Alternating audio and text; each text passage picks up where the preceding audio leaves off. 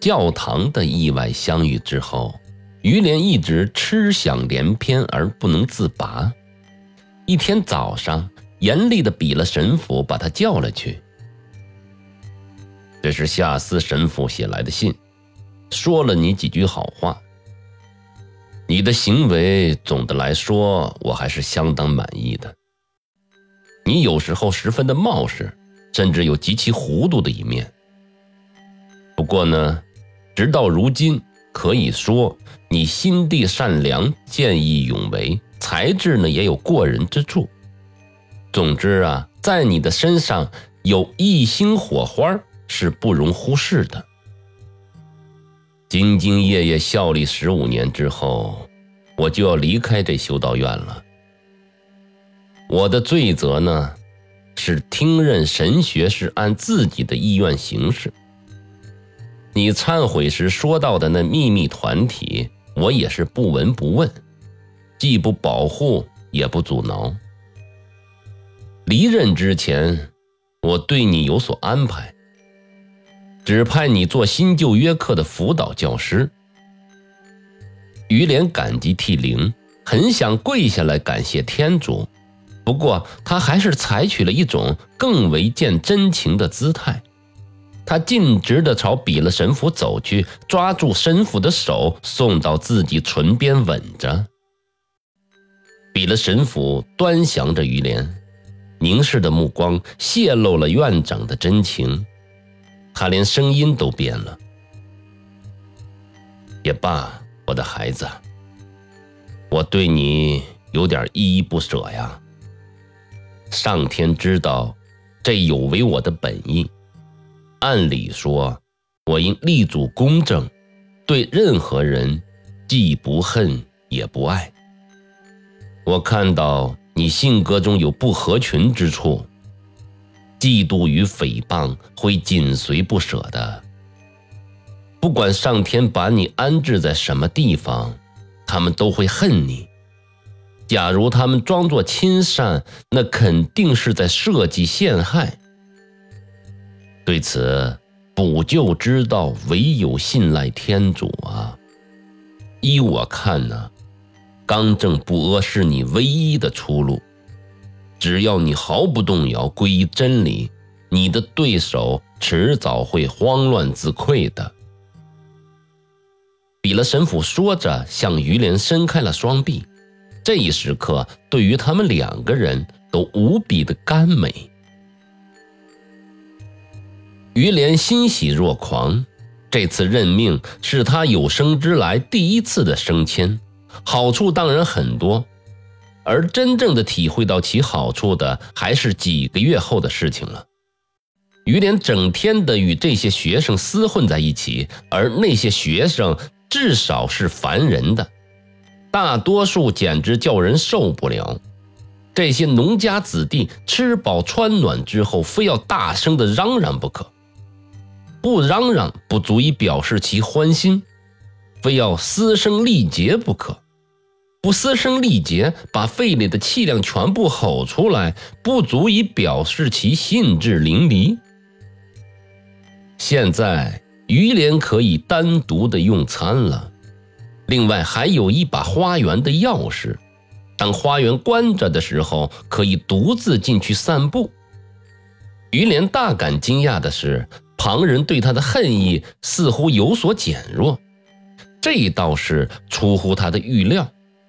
渐渐的，他也拥有了自己的众徒，喊他马丁·路德的人越来越少了。这时已到了狩猎的季节，傅凯出了个主意，他以于连家人的名义给神学院送来了一头野猪和一头麋鹿。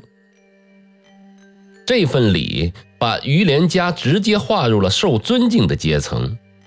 几个星期之后，于连接到了一封信，信上盖的是巴黎的邮戳。一名具名为保罗·索雷尔的先生，自称是他的亲戚，给他寄来了一张五百法郎的汇票。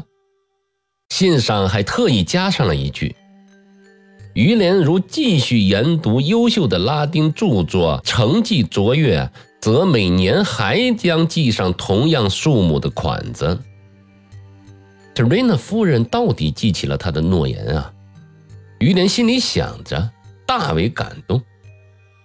他想表示安慰，但是为什么一句友好的话也没有呢？关于这封信，于连误会了。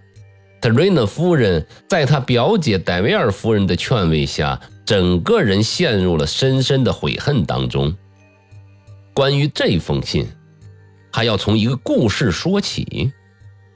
十二年前，有一个叫费利莱的神父，手拎着旅行箱来到了贝藏松。这是一只小的不能再小的旅行箱了。根据传闻，装下了费利莱的全部家当。而如今，费利莱已富甲一省，在发迹的过程中，有一片地产，他买下了一半，而另一半呢是拉穆尔侯爵继承的祖业。于是，这两个人物打起了一场不小的官司。拉穆尔侯爵尽管在巴黎地位显赫，在朝廷身居要职，但还是觉得跟贝藏松一位有能力左右省长任免的代理主教斗法，仍然是要担风险的。侯爵本来可以在预算允许的范围内，借某个名义把这笔五万法郎的小官司送给费利莱神父，但他有点不服气。他认为自己有理啊！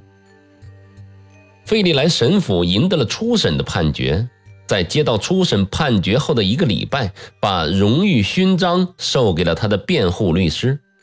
拉莫尔侯爵得知以后有点吃惊，感到自己的律师不太中用，便向谢朗神父求助。谢朗神父就把比勒神父推荐给了侯爵。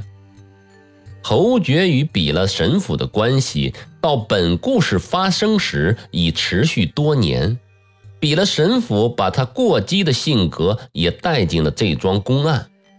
他不断的会见侯爵的律师研究案情，便公然的站在了拉莫尔侯爵的一方，对抗有权有势的代理主教。这宫廷贵族自以为八面威风。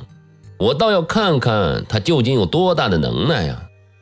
费利莱神父对他的两三个心腹说道：“这桩案子双方都十分的起劲，侯爵与比勒神父信函交持，对神父的才识是大为的赞赏。尽管地位悬殊，他们的通信渐渐有了朋友交谈的口气。比勒神父告诉侯爵，教区上层欺人太甚。”逼得他非辞职不可，而且他的弟子于连也经常受到卑鄙的算计。这位侯爵大人富可敌国，而且毫不吝啬。他想对比勒神父有所馈赠，但比勒神父一概拒绝了。当听到这个消息的时候，算是得了个主意，于是给神府的高足寄去了五百法郎。